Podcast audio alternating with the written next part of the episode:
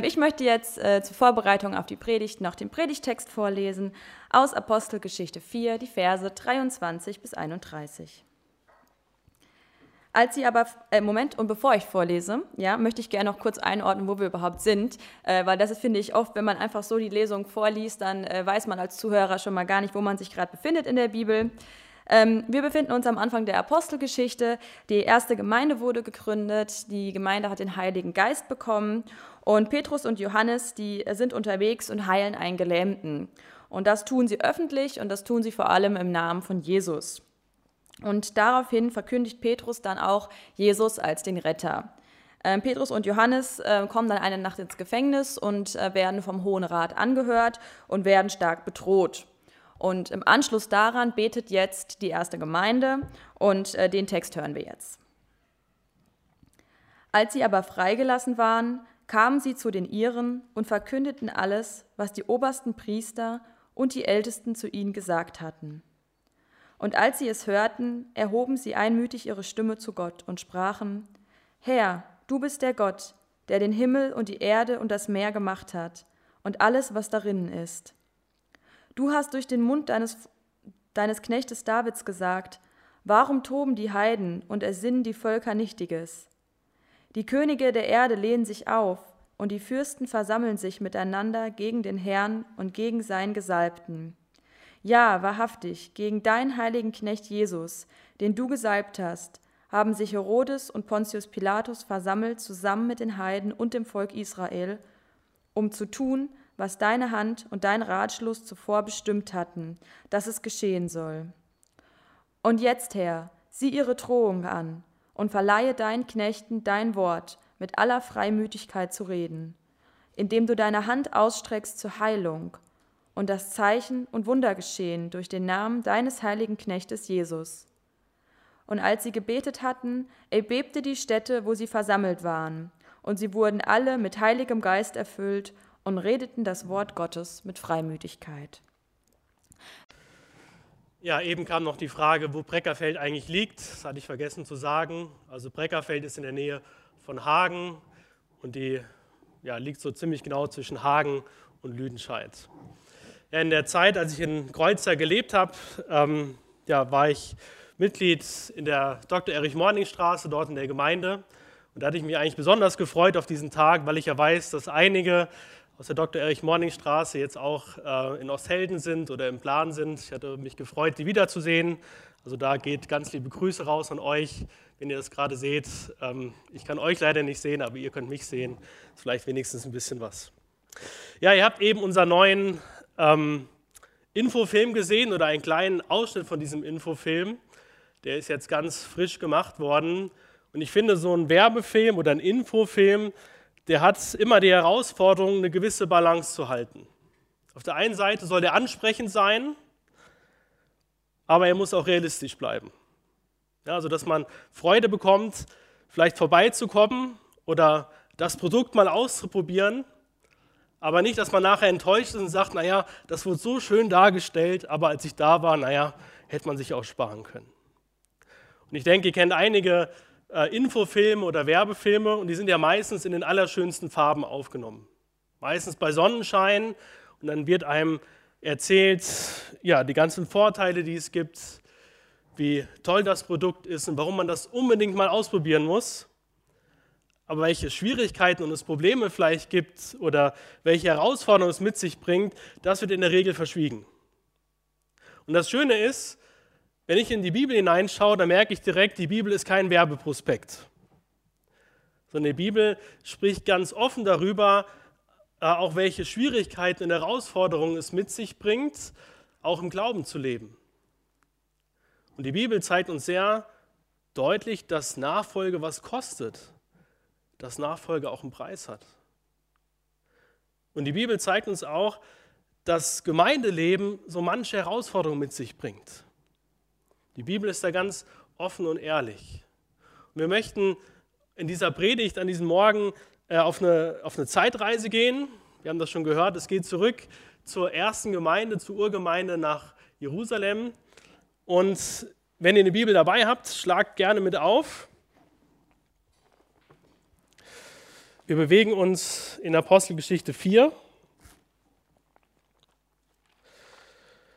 Und da werden wir so direkt mit hineingenommen, welche Herausforderungen die junge Gemeinde damals schon hatte. Und wir lesen zuerst die Verse 2 und 3. Und die Lea hat es schon ganz gut gesagt, dass es wichtig ist, sich so ein bisschen auch das Umfeld anzuschauen. Und deshalb arbeiten wir jetzt erstmal so an den Versen am Anfang dieses Kapitels, bevor wir zum eigentlichen Predigtext kommen, der eben dann ab Vers 23 anfängt. Aber wir lesen Apostelgeschichte 4, die Verse 2 und 3. Und da heißt es hier, sie waren aufgebracht darüber, dass sie das Volk lehrten und in Jesus die Auferstehung aus den Toten verkündigten.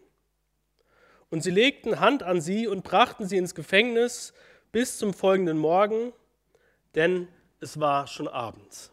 Also wir merken hier, von Anfang an hatte die Gemeinde mit Gegenwind zu kämpfen, mit Herausforderungen zu kämpfen. Und das Thema heute Morgen lautet ja Mission.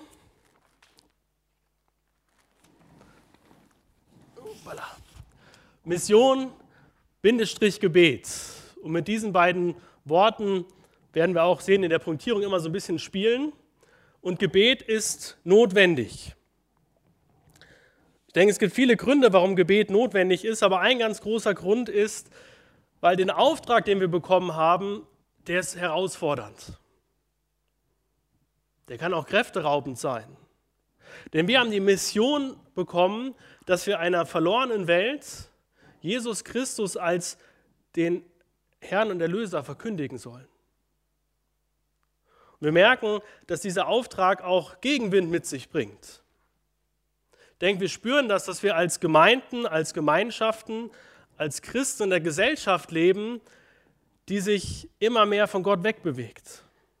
Und dass wir mit, unseren, mit unserer Botschaft, mit unseren Überzeugungen immer mehr anstoßen, immer mehr Gegenwind bekommen.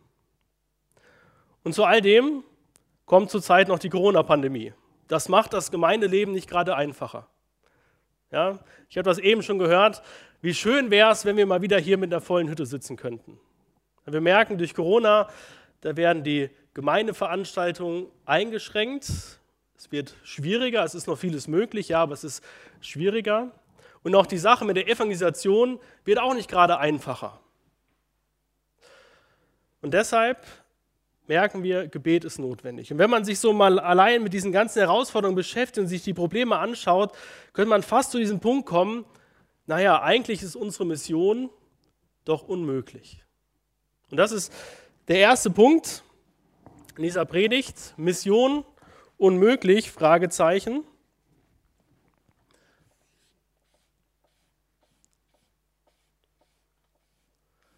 Und die Filmfans würden sich vielleicht merken, Mission Impossible?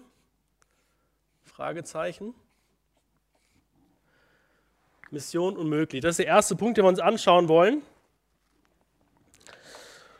Und dafür ähm, kommen wir nochmal zurück zu unserem Text hier in Apostelgeschichte 4.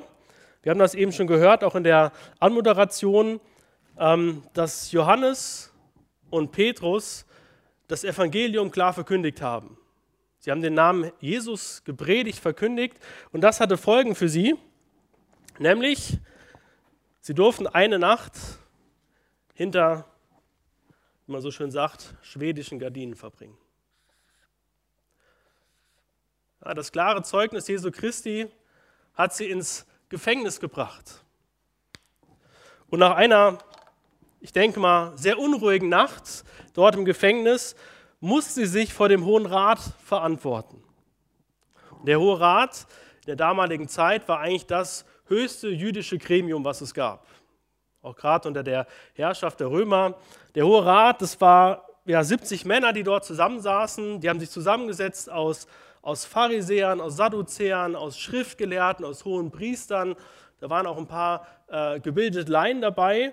Und dieses Gremium, diese 70 Männer, haben über Fragen des religiösen Rechts beraten und beschlossen. Und vor diesem Gremium musste sich äh, Johannes und Petrus verantworten. Wofür? Ja, wir wissen, sie haben einen Mann geheilt, der gelähmt war. Und das wäre eigentlich ein Grund gewesen zur Freude. Wäre eigentlich ein Grund gewesen zu jubeln, dass jemand gesund geworden ist.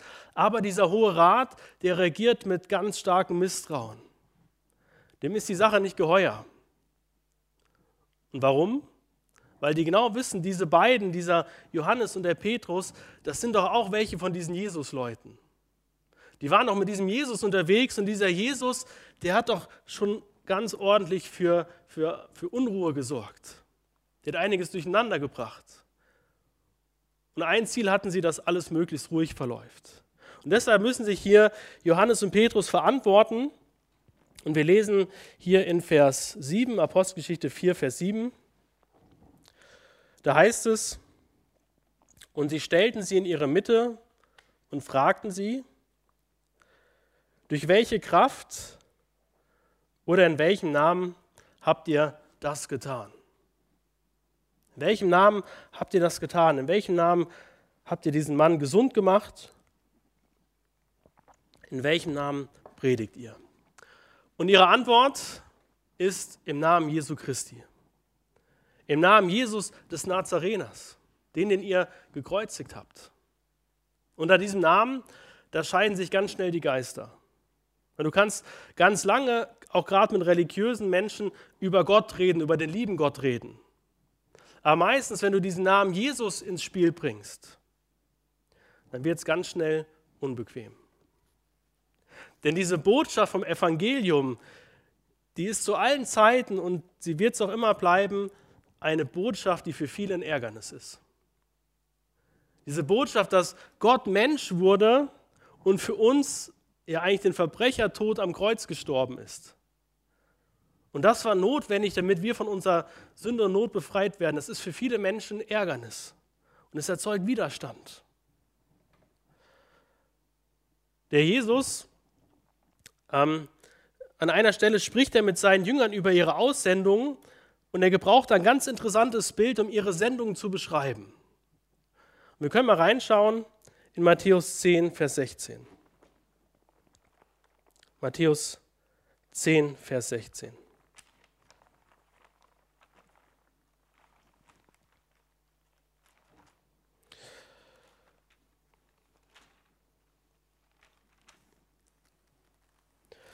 Und da sagt der Jesus zu seinen Jüngern, siehe, ich sende euch wie Schafe mitten unter die Wölfe.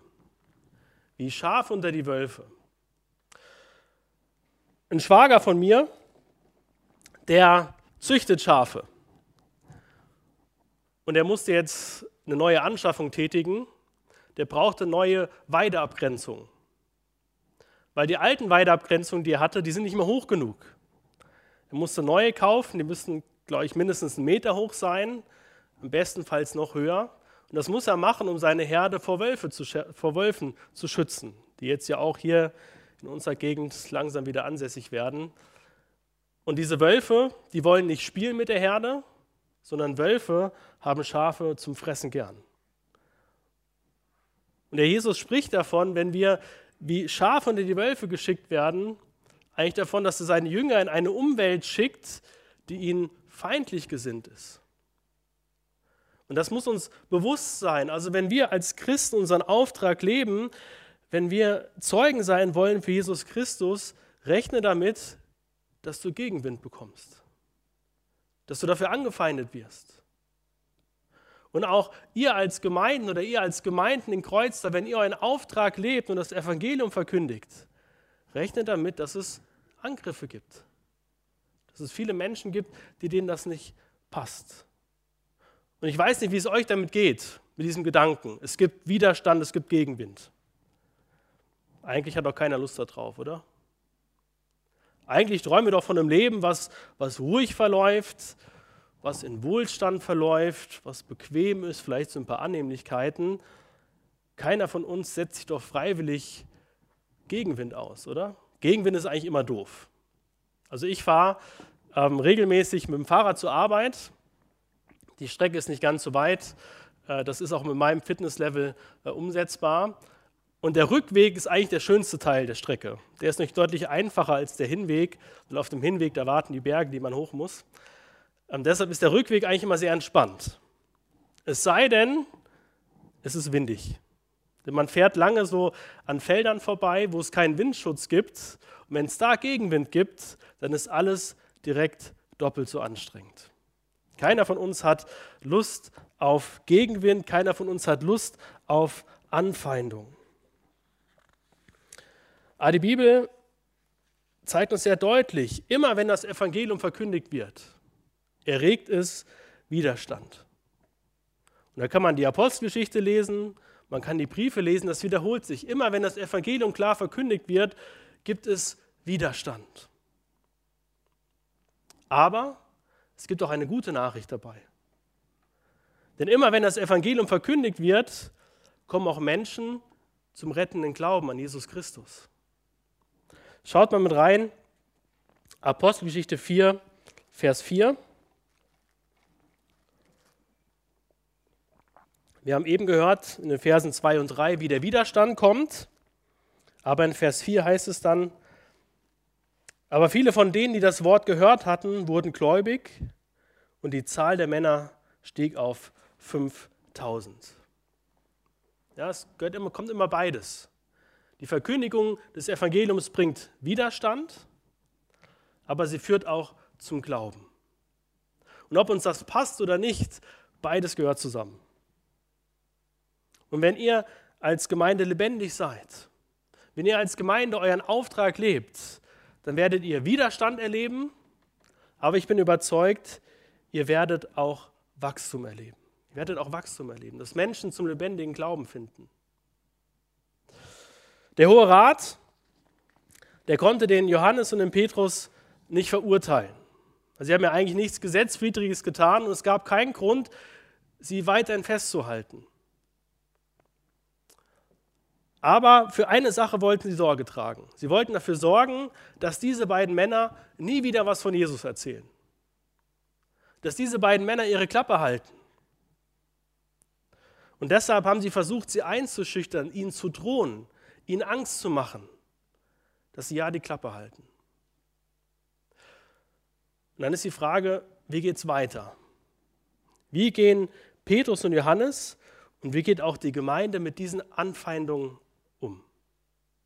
Der erste Weg in Freiheit führt Petrus und Johannes zur Gemeinde. Und damit steigen wir ein in den Predigtext, um den es eigentlich gehen soll. Apostelgeschichte 4, Vers 23. Apostelgeschichte 4, Vers 23. Und da heißt es, als wir aber freigelassen waren, kamen sie zu den Iren und verkündigten alles, was die obersten Priester und die Ältesten zu ihnen gesagt haben. Die haben der Gemeinde alles erzählt, was sie erlebt haben. Die haben ja auch von diesen Drohungen erzählt, die ausgesprochen worden sind. Und das ist für mich so ein ganz spannender Punkt in dieser Geschichte, diese Frage, wie reagiert man darauf? Und ich möchte äh, versuchen, uns die Frage ein bisschen näher zu bringen. Ähm, stellt euch vor, das würde hier passieren. Wie würdet ihr darauf reagieren, wenn das morgen in Kredenbach oder Kreuztal oder Eichen oder Osthelden oder Buschütten, also wenn das hier passieren würde morgen, wie würdet ihr, wie würde eure Gemeinde darauf reagieren? Wäre die Reaktion vielleicht panisch? Und die ersten Austritte werden sofort getätigt. Ja, da will ich lieber nichts mit zu tun haben, das wird mir zu brenzlig.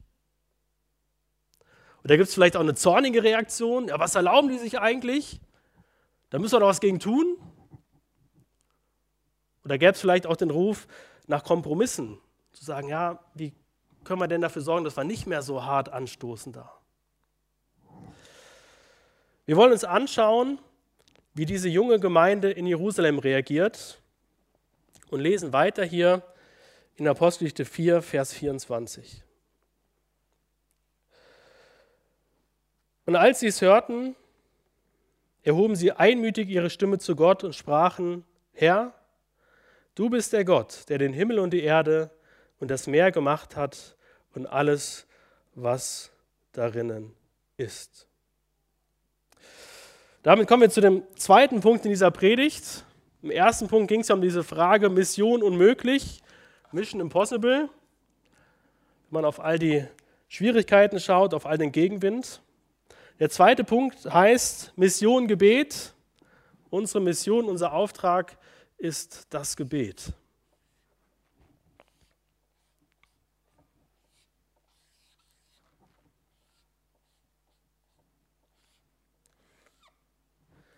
Unsere Mission Gebet.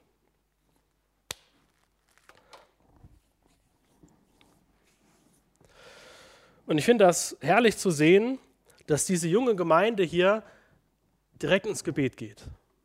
Ja, also ihre erste Anlaufstelle in dieser Krise, in dieser großen Bedrohungslage ist der himmlische Thron Gottes. Und ich glaube, wir unterschätzen das oft, wie wichtig oder was für ein wichtiger Teil das Gebet in unserem Auftrag auf dieser Erde ist. Wir haben immer nur oder wir haben sehr schnell das vor Augen, was wir tun können. Und dabei vergessen wir oft, wie wichtig das Gebet ist. Und der Jesus, der hat so viele Verheißungen auf das Gebet gelegt. Und die Bibel fordert uns immer wieder dazu auf, zu beten. Ein Beispiel, 1 äh, Timotheus 2, Vers 8. 1 Timotheus 2, Vers 8. Da heißt es, so will ich nun, dass die Männer an jedem Ort beten, indem sie heilige Hände aufheben, ohne Zorn und ohne Zweifel. Also wir sind aufgefordert zu beten. Und wenn ihr dran denkt, der Jesus sendet seine Jünger wie Schafe unter die Wölfe. Wo ist die Überlebenschance des Schafs am allergrößten? Beim Hirten, wenn es nah beim Hirten bleibt.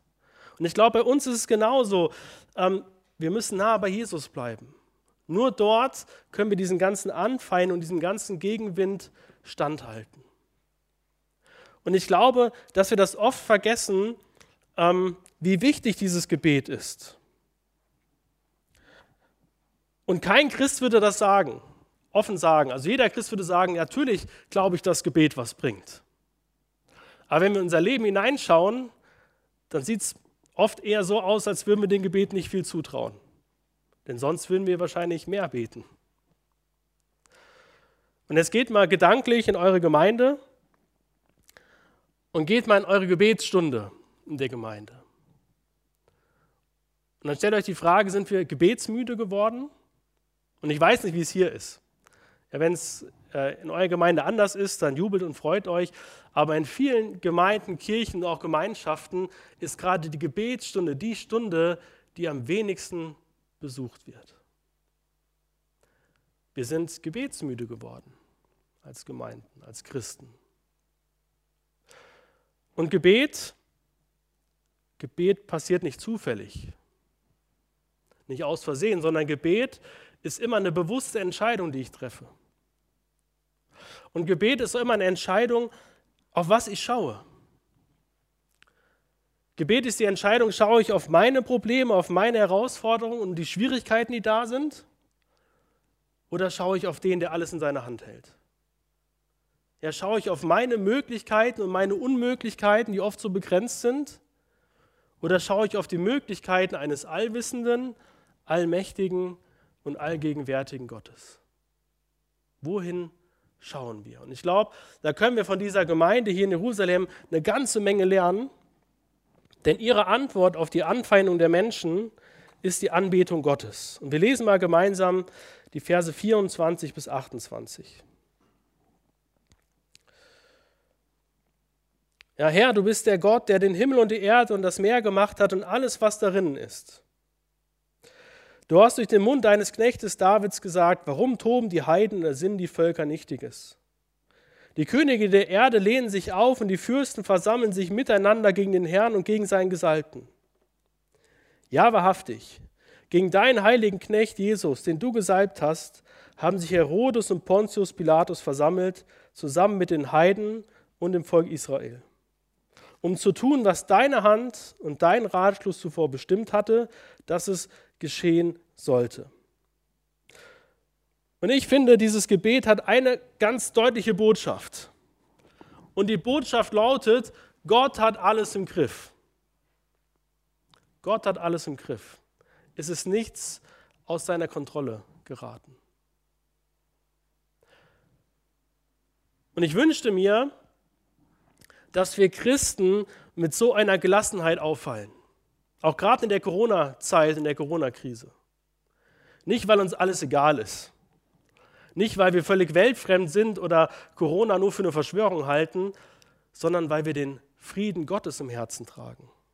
Und da ging es ja eben auch in der Anmoderation drum aus dem Philippa-Brief, der Friede Gottes, der allen Verstand übersteigt. Was ist der Schlüssel zu diesem Frieden Gottes in unserem Leben? Ich glaube, der Schlüssel zum Frieden Gottes in unserem Leben ist, dass er wirklich zur Entfaltung kommt, ist das Gebet. Und ich möchte da niemanden irgendwelche falschen Hoffnungen machen. Also es ist nicht so, dass nach einem Gebet alles sofort wieder super ist. Dass du nur einmal beten musst und alle Probleme sind sofort weg. So läuft es meistens nicht. Es gibt Ausnahmen natürlich, aber meistens läuft es nicht so. Aber im Gebet erinnerst du dich daran, wer alles in seiner Hand hält. Und noch wichtiger, du erinnerst dich daran, wer dich in seiner Hand hält. Und das bringt diesen Frieden Gottes in deinem Leben zur Entfaltung. Und interessant finde ich, wenn wir uns diese erste Gemeinde anschauen, dass sie beten, dass sie direkt ins Gebet gehen, direkt zu Gott fliehen, direkt ihn anbeten wie seine Größe. Aber interessant ist auch, was sie beten oder wofür sie beten. Und damit kommen wir zum dritten Punkt in dieser Predigt. Nachdem wir uns angeschaut haben, dass unsere Mission das Gebet ist, also unser Auftrag das Gebet, kommen wir jetzt zum dritten Punkt und der heißt, unser Gebet ist für die Mission. Unser Gebet ist für die Mission.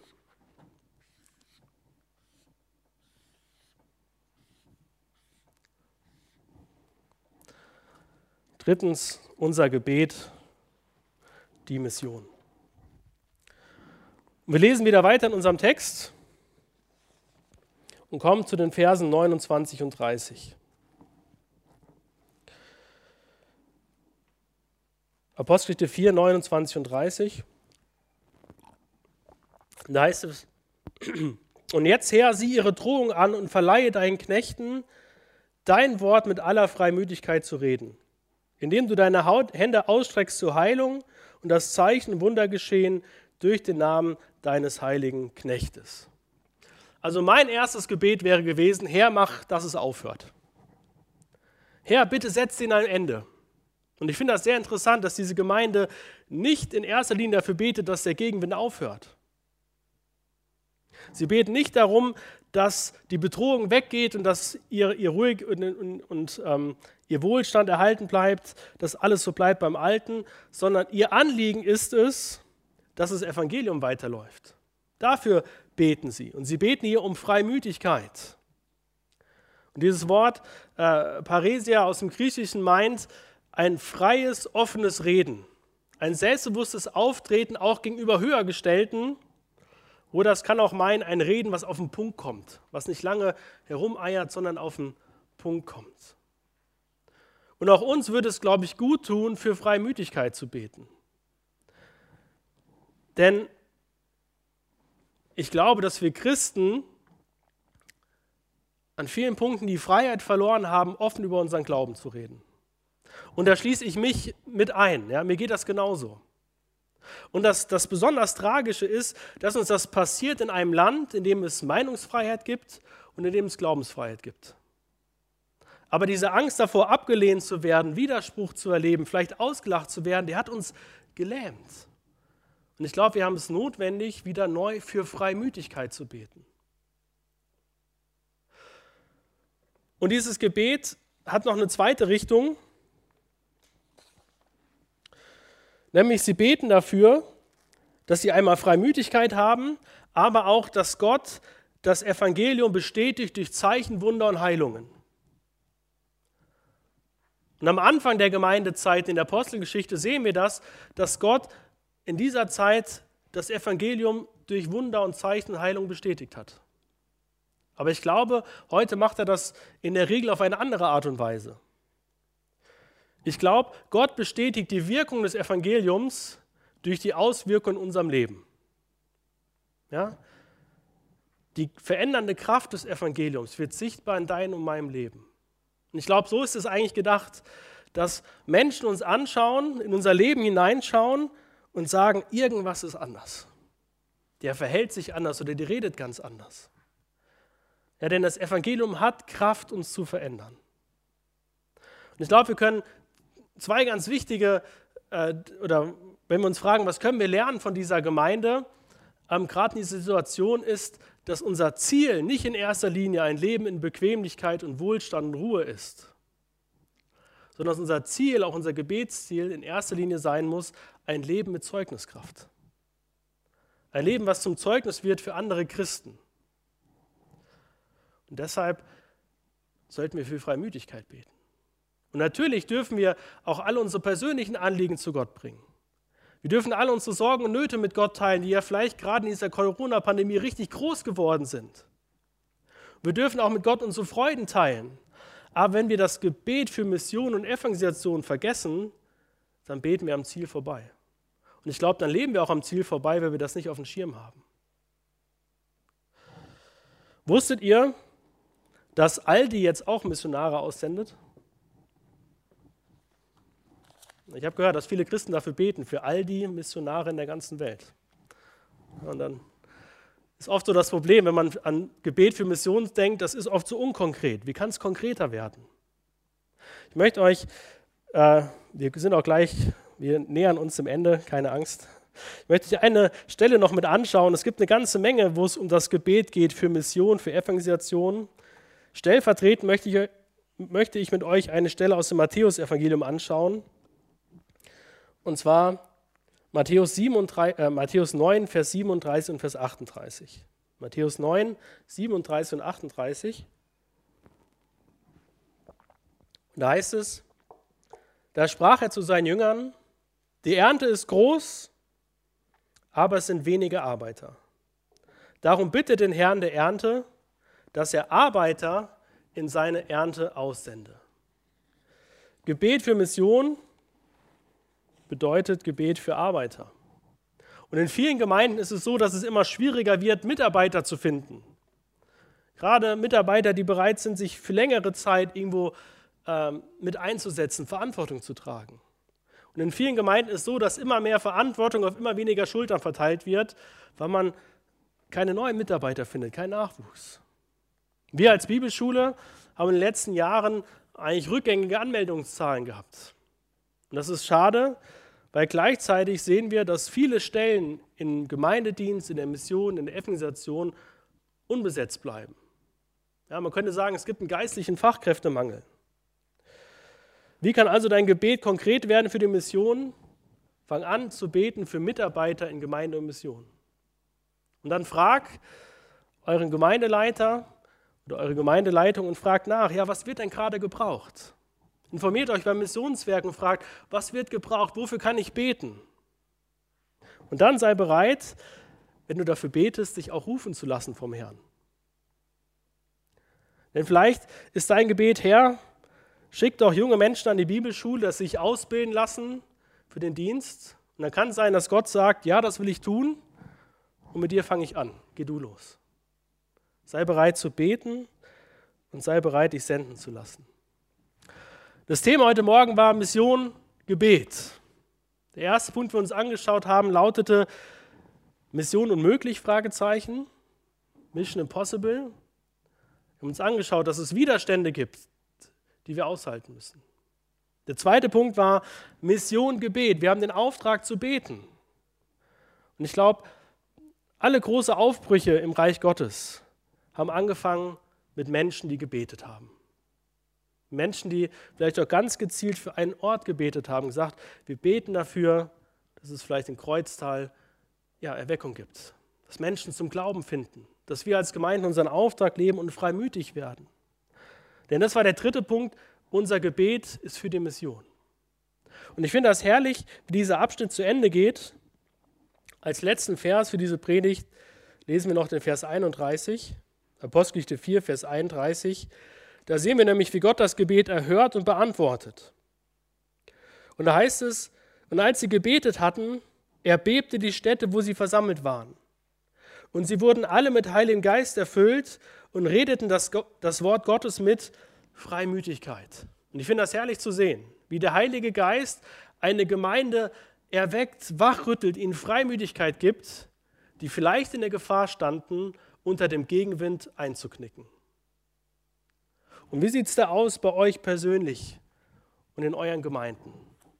Braucht auch ihr wieder neue Freimütigkeit, dass ihr den Auftrag, das Evangelium in Kreuztal zu verkündigen, wieder ganz neu lebt und in Angriff nimmt? Amen.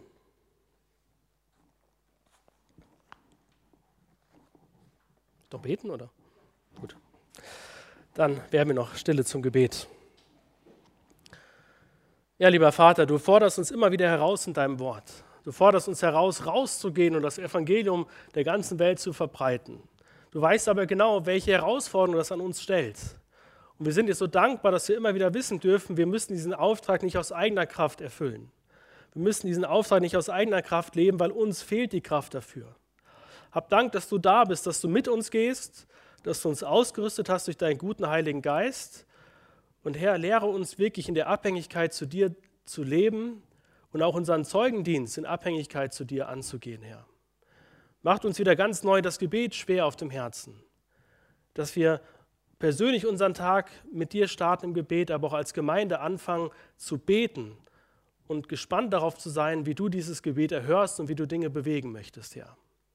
Hab Dank für dein Wort, was so direkt zu uns spricht und schenk doch, dass es wirklich Auswirkungen hat in unser Leben, dass es uns nachgeht, dass wir auch noch morgen daran denken und dass es anfängt, unser Leben zu prägen zu deiner Ehre und zu deiner Verherrlichung.